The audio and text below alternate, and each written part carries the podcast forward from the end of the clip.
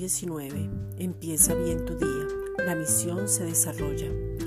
La misión es la manera como se desarrolla la visión en una persona. El desarrollo no es inmediato, es un proceso de acuerdo al crecimiento, la revelación, las decisiones, el enfoque, y en ese proceso se debe permitir completamente la guianza del Espíritu Santo. Abrace la visión para cumplir la misión, empápese de la visión para vivir los procesos, mantenga la seguridad de la visión para poder desarrollarse, no pierda su enfoque. Hable, sueñe, piense, camine y corra con la visión que el Padre le ha entregado.